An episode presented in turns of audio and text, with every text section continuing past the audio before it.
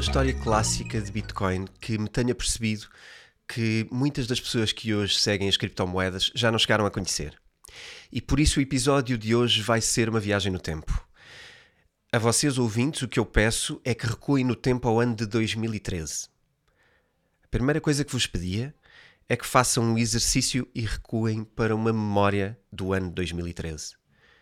Se estiverem numa situação em que é seguro fazê-lo, fechem os olhos agora. E pensem que idade tinham, onde é que trabalhavam ou estudavam. Procurem algum acontecimento que consigam visualizar, umas férias, uma conversa com amigos ou algo que seja visual. E agora gostava que soubessem que quando vocês estavam a ter essa experiência, Bitcoin tinha surgido apenas há 4 anos. Era um ilustre desconhecido do grande público e a cotação de Bitcoin na altura era de 13 euros.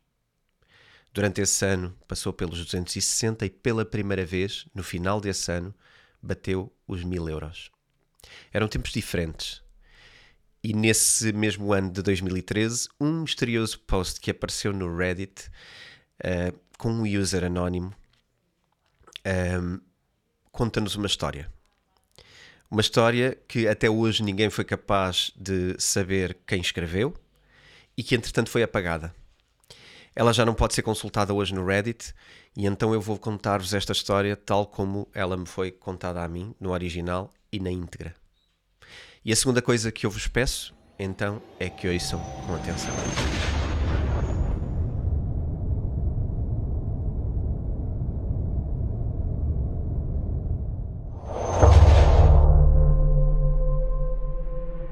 Sou um viajante no tempo e venho do futuro. Eu estou aqui para implorar que parem com o que estão a fazer. Estou a enviar esta mensagem do ano de 2025. As coisas estão sombrias por aqui e alguns de vocês terão sangue nas mãos. Se não acreditarem em mim, por favor, ignorem, pois eu não tenho forma de provar que sou realmente quem afirmo ser. Eu não quero desperdiçar o vosso tempo, então eu vou apenas explicar o que aconteceu da forma mais simples que consigo. Em média, todos os anos até agora, o valor da Bitcoin aumentou cerca de 10 vezes. Dos 10 cêntimos para 1 dólar em 2010, para 10 dólares em 2012, para 100 dólares em 2013. E a partir daqui houve uma ligeira desaceleração, já que o valor aumentou 10 vezes a cada dois anos, para 1000 dólares em 2015, para 10 mil dólares em 2017, para 100 mil dólares em 2019, para 1 milhão de dólares em 2021. E daqui para a frente, já nem sequer há uma boa maneira de expressar o valor em dólares, já que o dólar não é usado, nem nenhuma outra moeda emitida por bancos centrais. Existem duas formas principais de riqueza no mundo de hoje: terra e criptomoeda. Existem pouco mais de 19 milhões de bitcoins conhecidos por serem usados no mundo de hoje, bem como algumas centenas de milhares que foram perdidos permanentemente. E ainda estamos a lidar com uma população de pouco mais de 7 bilhões de pessoas no mundo. Em média, isso significa que a pessoa normal possui pouco mais de 0,003 Bitcoin. No entanto, devido à distribuição desigual de riqueza no meu mundo, a pessoa média possui apenas 0,001 Bitcoin. Isso mesmo. A maioria de vocês que estão a ler isto hoje é rica. Eu, pessoalmente, vivo ao lado de um jovem irritante que entrou na sua antiga conta do Reddit há dois anos e descobriu que recebeu uma gorjeta de 0,01 Bitcoin em 2013 por chamar alguém de faggot quando era um puto de 16 anos. Ao fazer esta descoberta, ele comprou um bilhete de avião, saiu de casa sem dizer nada a ninguém e foi para uma cidadela. O que é uma cidadela? Devem estar a perguntar-se. Bom, na época em que Bitcoin valia mil dólares, começaram a surgir serviços para os ricos da Bitcoin, para se poderem proteger e assim protegerem também a sua riqueza. Começou simples, com cofres caros, depois passou para guarda-costas e hoje, os early adopters, o termo que nós usamos é os earlys, assim como os ricos cuja riqueza sobreviveu àquilo que chamamos o evento de transição, vivem em cidades isoladas e fechadas, chamadas cidadelas, onde a maioria do trabalho é automatizado. A maioria dessas pessoas nas cidadelas nasceu uh, já numa fortificação que era usada para proteger locais que eram antes os grandes centros de mineração de Bitcoin. A empresa conhecida como ASIC Miner para vocês é conhecida para mim como uma cidade onde o Sr. Friedman governa como um rei. No meu mundo, em breve o vosso mundo, a maioria dos governos já não existe. Porque as transações em Bitcoin feitas anonimamente permitem que a maioria das pessoas esconda a sua riqueza dos governos. E os governos não tiveram forma de conseguir impor a sua tributação aos cidadãos. A maior parte do sucesso da Bitcoin deve-se ao facto de que Bitcoin se revelou um método eficaz para esconder a riqueza do governo. Enquanto as pessoas que entravam em estados marginais como Luxemburgo, Mônaco Liechtenstein eram seguidas por drones não tripulados para garantir que os governos soubessem quem está lá e quem esconde a sua riqueza. Nenhuma operação estava disponível para impedir as pessoas de esconder o seu dinheiro em Bitcoin. Os governos tentaram manter-se relevantes na minha sociedade, comprando também Bitcoin, o que apenas piorou o problema, aumentando o valor da Bitcoin exponencialmente.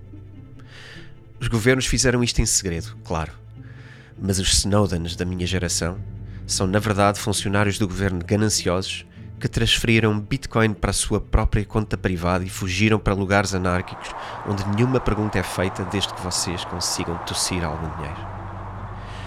As quatro instituições com maior saldo de Bitcoin, ainda acessível, acreditam-se ser as seguintes: ASIC Miner, 50 mil Bitcoins, Fundo de Estabilização Monetária do FMI, 70 mil Bitcoin, Governo da Arábia Saudita, 110 mil Bitcoins e o Governo da Coreia do Norte, 180 mil Bitcoin.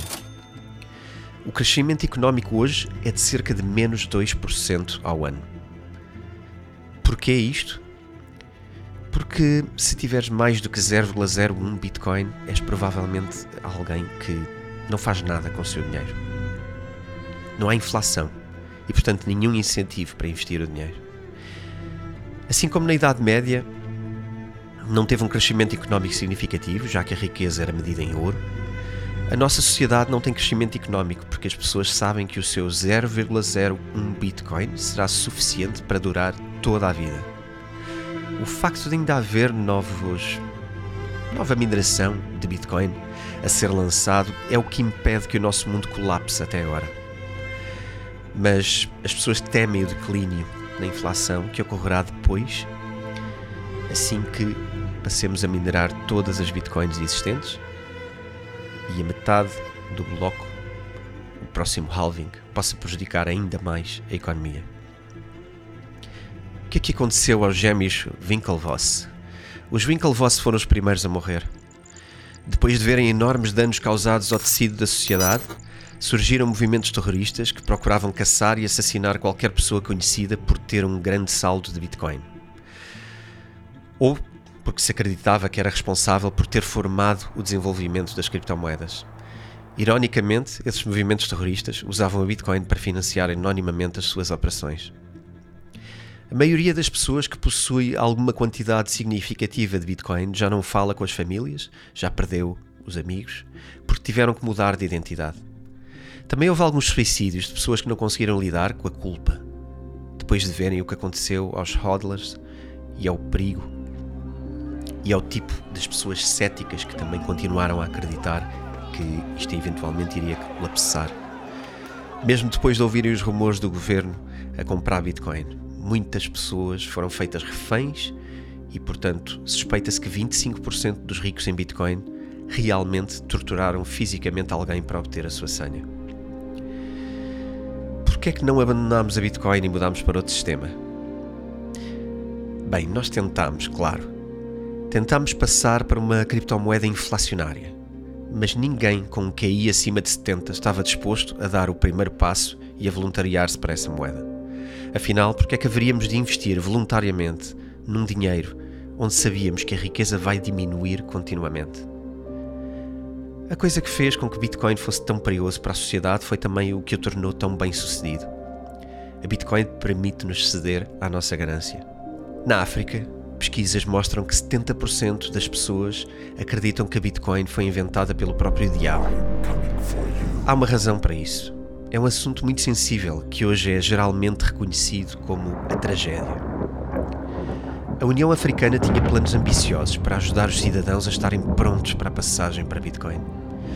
Os governos deram aos cidadãos telemóveis gratuitamente, vinculados a uma identificação governamental, e assim o governo procurou integrar Bitcoin na sua economia. Tudo correu bem, até à tragédia. Uma organização criminosa que se acreditou estar localizada na Rússia, explorou uma falha no hardware dos telemóveis emitidos pelo governo. Acredita-se que todo o continente africano perdeu 60% da sua riqueza num período de 48 horas. O que seguiu foi um período de caos e guerra civil. Até que os governos da Arábia Saudita e da Coreia do Norte, duas das principais superpotências mundiais devido à capacidade única de se adaptarem ao desafio Bitcoin, dividiram a maioria do território africano entre si e passaram a ter um estatuto de heróis aos olhos da população africana. Podem perguntar-se qual é agora o nosso plano. Está claro que a situação atual não pode ser sustentada sem terminar num holocausto nuclear. Eu faço parte de uma rede subterrânea que procura lançar um ataque coordenado contra a própria infraestrutura da internet. Temos à nossa disposição cerca de 20 submarinos nucleares que usaremos para cortar todos os cabos submarinos entre diferentes continentes. Depois disto, ser alcançado com sucesso, lançaremos um ataque nuclear de pulso simultâneo em todas as áreas densamente povoadas do mundo. Acreditamos que o caos resultante permitirá que a população mundial se erga em revolta e destrua o máximo de computadores possível, até chegarmos ao ponto em que Bitcoin perca qualquer relevância. Claro, este desfecho provavelmente levará bilhões à morte. Este é o preço que somos forçados a pagar para evitar o eterno escravizar da humanidade a uma pequena elite. E é também a razão pela qual vos contactamos agora. Não tem que ser assim. Não tem que partilhar o nosso destino. Eu não sei como, mas se tiverem maneira de encontrar ou destruir este maldito sistema, este projeto na sua infância, eu sei que é isto que devem fazer. Sei que isto é difícil de vos pedir. Acreditavam que estavam a ajudar o mundo ao eliminar o cartel bancário central que governa as vossas economias. No entanto, eu vi como isto acaba.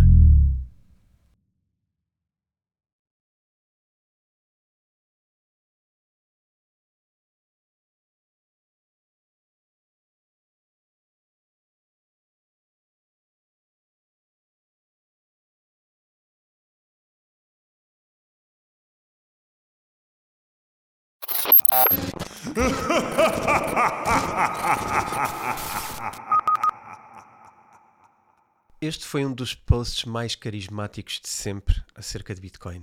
Eu acho que isto é claramente é a minha opinião, é um dos mais divertidos, um dos mais envolventes.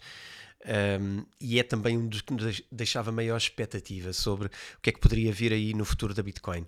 Existe aqui um conjunto de coisas que, que, tornaram isto cativante. Não é cativante o destino, não é cativante o cenário, porque acho que ninguém deseja viver num mundo assim, mas é muito envolvente a narrativa, porque na verdade ela coincide bastante com algumas realidades que nós costumamos ver um, em filmes de ficção científica. Eu, especialmente, sou um grande fã de filmes e séries um, apocalípticos na área, na área de ficção científica, quer livros, quer filmes, e eu acho que nos transportam para realidades muitas vezes possíveis uh, e muitas vezes que são, são um aviso do que é que pode correr mal quando, quando nós não temos uma perspectiva longa o suficiente no tempo para pensar como é que uma coisa hoje pode afetar uma coisa amanhã, essa coisa amanhã transforma-se numa coisa diferente uh, e pensar num conjunto de sequências uh, que possam criar algo às vezes uh, ao contrário do que nós gostaríamos quando criámos a primeira coisa.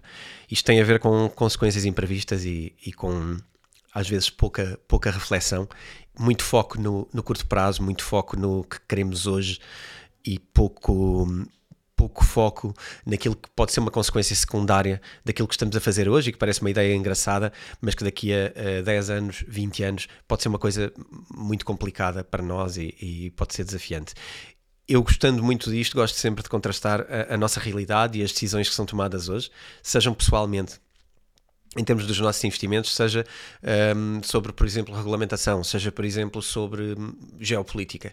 Aquilo que possa acontecer na geopolítica, um, a mim, e eu acredito que a qualquer pessoa que se preocupe hum, com, com o seu futuro, quer seja financeiro, quer seja de saúde, quer seja de estilo de vida, hum, deveria gastar mais tempo, na minha perspectiva, hum, a pensar sobre como é que coisas hoje uh, podem ser um, impactos para, para termos um futuro menos, menos interessante. E acho que esta é uma das coisas que mais nos pode criar interesse, por exemplo, em envolvermos numa coisa que, uh, que eu até tenho sido bastante um, lateral, que tem a ver com a política.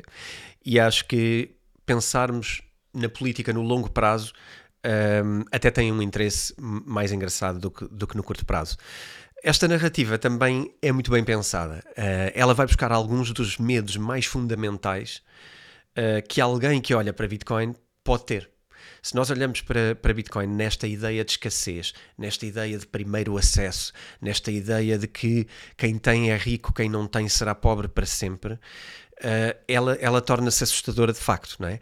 E, portanto, esta narrativa é muito bem pensada porque para pessoas que profundamente pensam em sistemas económicos e sistemas de, de consenso na sociedade e formas monetárias, uh, ela toca aqui alguns pontos sensíveis uh, em termos de Bitcoin que, de facto, uh, são, são um convite a, a refletir.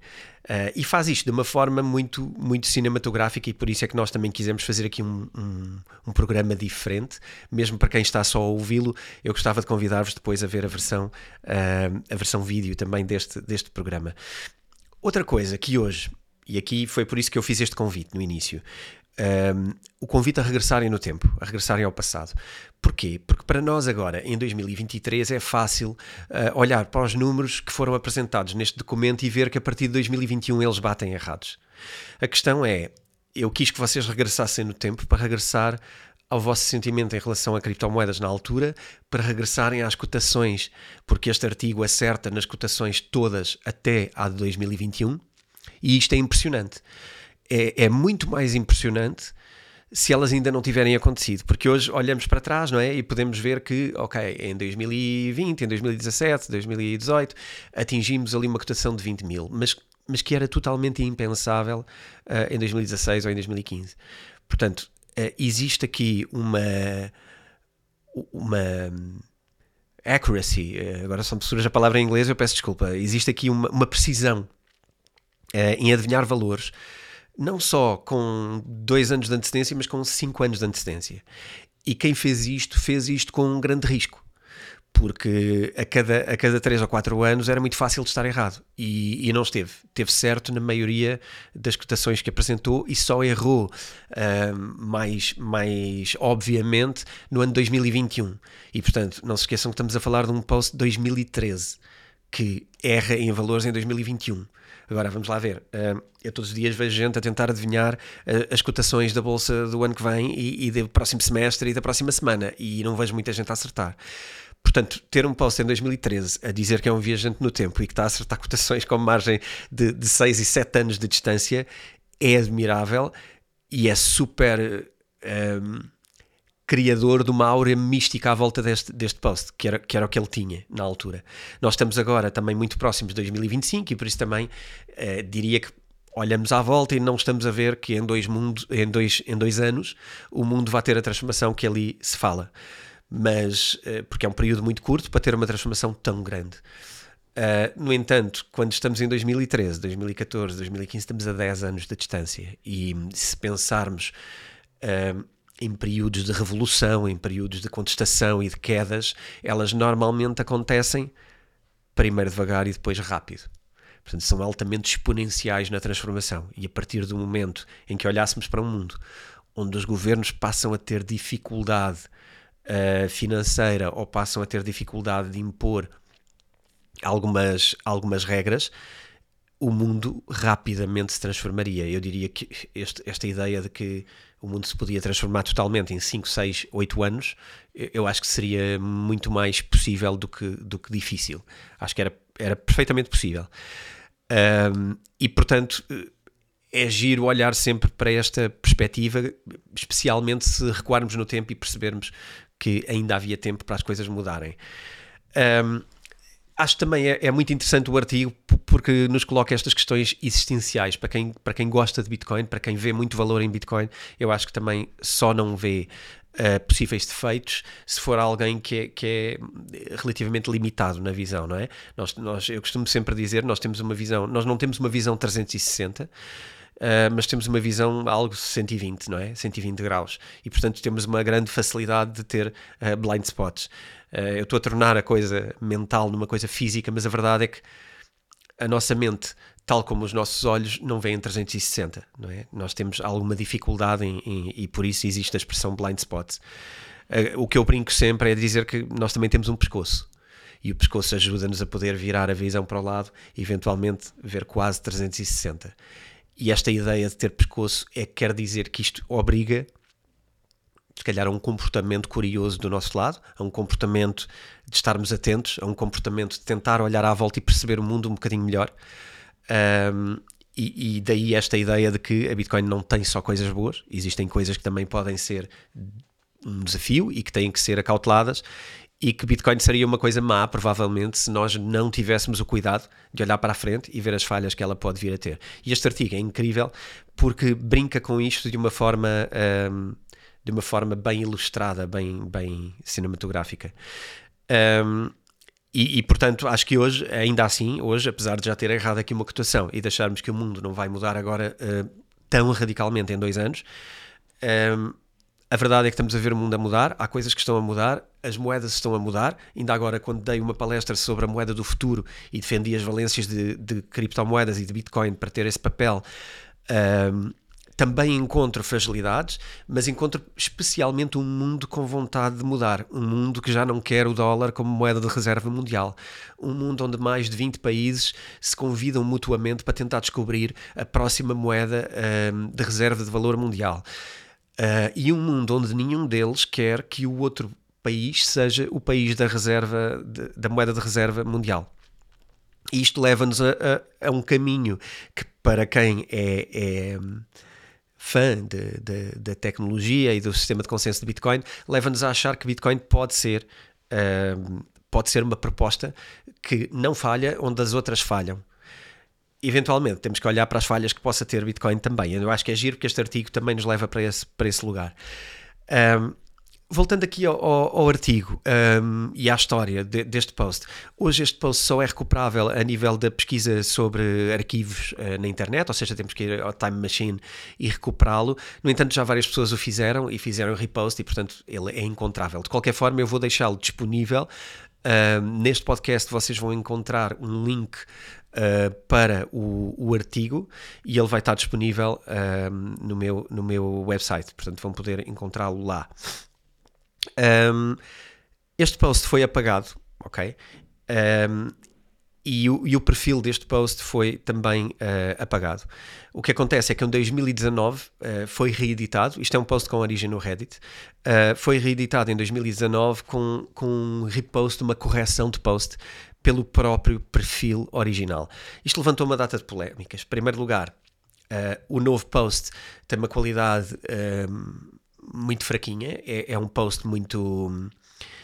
Claramente não me parece feito pela mesma pessoa, uh, mas é, é, em teoria é o, mesmo, é o mesmo time traveler que foi lá e alterou o post, ou seja, reeditou-lo e acrescentou-lhe uma parte nova por cima. Uh, é relativamente detrator da Bitcoin, mas de uma forma uh, muito, muito pouco interessante. E por isso eu também não vou retratá-lo aqui, não vou comentá-lo muito aqui. Um, eu acho que o que interessa aqui perceber é que este post levantou um movimento de pessoas, porque este, este post, aquilo que é importante perceber. Este post foi muito popular e a quantidade de links espalhados pela internet que conduziam para este post era brutal ao longo dos anos. Portanto, eu acho que quem foi lá e reeditou o post original, o que fez foi um oportunismo de poder aparecer num link que estava linkado para mil e um sítios durante 6, uh, 10 anos Uh, e esta pessoa, ao fazer ali um post novo, beneficiou de uma notoriedade incrível e foi provavelmente o segundo post mais lido sobre Bitcoin no mundo. Um, e foi, foi um oportunismo. Claro que a comunidade uh, de criptomoedas ficou. Uh, indignada e ficou contra esta atitude. Segundo consta, a história ainda é mais complexa, porque esta pessoa, o original um, redator do post, não só tinha uh, deixado de usar o Reddit, como tinha apagado a própria conta do, do Reddit, e depois o texto tinha sido arquivado, que, que é o que aconteceria às contas que são, que são apagadas, e, e, veio logo uma onda de pessoas a perguntar como é que isto foi editado se o utilizador não existe. E isto foi editado pela mesma pessoa que recuperou a conta ou foi outra pessoa oportunamente que pegou naquela conta e foi lá um, querer aparecer usando um, um dos posts mais conhecidos. Depois também se levantou a suspeita de ser alguém do Reddit que decidiu brincar com o post e editá-lo. Uh, e se calhar esta é uma das teorias mais mais válidas. Um, enfim, ficou no ar uh, e foi questionado ao próprio Reddit como, isto, como, é que isto foi feito. As respostas não foram muito claras, um, mas apesar das indignações, a verdade é que, é que esta história é um clássico e, e, e levantando-nos estes medos apocalípticos que temos sobre o dinheiro, não é? Um, o novo post é, por outro lado, um post desinteressante que fala sobre algumas insinuações uh, típicas uh, que alguém que conhece e que sabe pouco sobre criptomoedas faria às criptomoedas, nomeadamente a, a conversa do costume uh, sobre, sobre o consumo energético, por exemplo, uh, que é algo que, que, nós vamos também desmontar aqui no, no Bitcoin Talk, estejam atentos. Neste, nesta temporada vamos fazer um episódio sobre uh, a típica acusação do consumo energético na rede Bitcoin. Um, e que, e que, é desinformada. Uh, depois também um, umas críticas ao sistema de incentivos de Bitcoin que me parecem pouco refletidos e, e pouco profundos. Uh, e é uma atitude medrosa de, de, de, descalabro de que as criptomoedas uh, vão trazer coisas más à sociedade. Isto até poderia ser um bom post se fosse bem informado, mas é claramente um post de, de pessoas que uh, pegaram ontem no assunto e estão a tocar as coisas pela rama, e é o típico ataque superficial que não traz valor, e por isso eu também não quero trazer para aqui uh, protagonismo para um post que é pequeno e sem grande interesse. É uma cassete ultrapassada e, e de visão curta. Um, eu partilhei isto por ser uma boa peça. Uh, partilhei isto porque nos permite a todos pensar uh, sobre Bitcoin de uma forma diferente e, acima de tudo, partilhei isto porque acho que é uma história muito gira que nos deu uh, a oportunidade de criar uma peça que, mesmo para nós, é um orgulho e criar aqui também. Um, deixar aqui o agradecimento à equipa do podcast, porque não sou só eu que estou a trabalhar estas coisas. Um, e acho que estamos, estamos aqui de parabéns por criar um artigo giro e eu espero que vocês gostem e que nos enviem o vosso feedback. Acima de tudo, quero deixar uh, também um agradecimento ao Daniel Krauiz, que foi o criador do podcast, do, do post original. Uh, e peço desde já desculpa por estar provavelmente a assassinar o nome dele, um, mas é, é, é tão longe quanto vai a minha capacidade uh, de pronunciar este nome. Uh, o link também para o post original um, já sabem que está aqui no, no nosso podcast e resta-me também deixar aqui mais dois ou três elogios a isto. Uh, existem algumas coisas derivadas daqui. O, existe um meme da, das Bitcoin Citadels um, que, que, nasceu aqui. A primeira vez que se citou uh, cidadelas de Bitcoin foi neste post. Uh, o post original é de 31 de agosto de 2013 e eu espero que tenham gostado deste episódio. Bem-vindos à 11 temporada e estamos aqui há 5 anos a criar conteúdo para vocês. Espero que continuem connosco. Um minuto para falar-vos da última oportunidade que vamos criar para poderem tirar o nosso curso Bitcoin e criptomoedas. Nós vamos alterar a modalidade do curso, ele vai selecionado de uma forma completamente diferente, em consequência disso também terá preços completamente diferentes, bastante mais elevados do que temos hoje. A modalidade do curso hoje é completa, inclui o curso Bitcoin e criptomoedas. Oferecemos também a inscrição na nossa comunidade António Vilaça Pacheco, onde têm acesso aos moderadores e a conversa diária sobre os temas de criptomoedas e de economia. Uh, esse, essa, esta inscrição dá também três um, webinars durante o ano 2024 e três Q&As durante o ano de 2024. Isto inclui também um webinar de dúvidas e esclarecimentos sobre o próprio curso. Portanto, é a última vez que estamos a criar uma turma nestes módulos, depois serão módulos diferentes. Inscrevam-se até ao dia 31 de dezembro, até ao último dia do ano ainda podem inscrever-se. As inscrições estão abertas e o preço é o que vocês conhecem, 199 euros para esta modalidade. Conto convosco, inscrevam-se nesta última turma e cá estaremos. Até breve.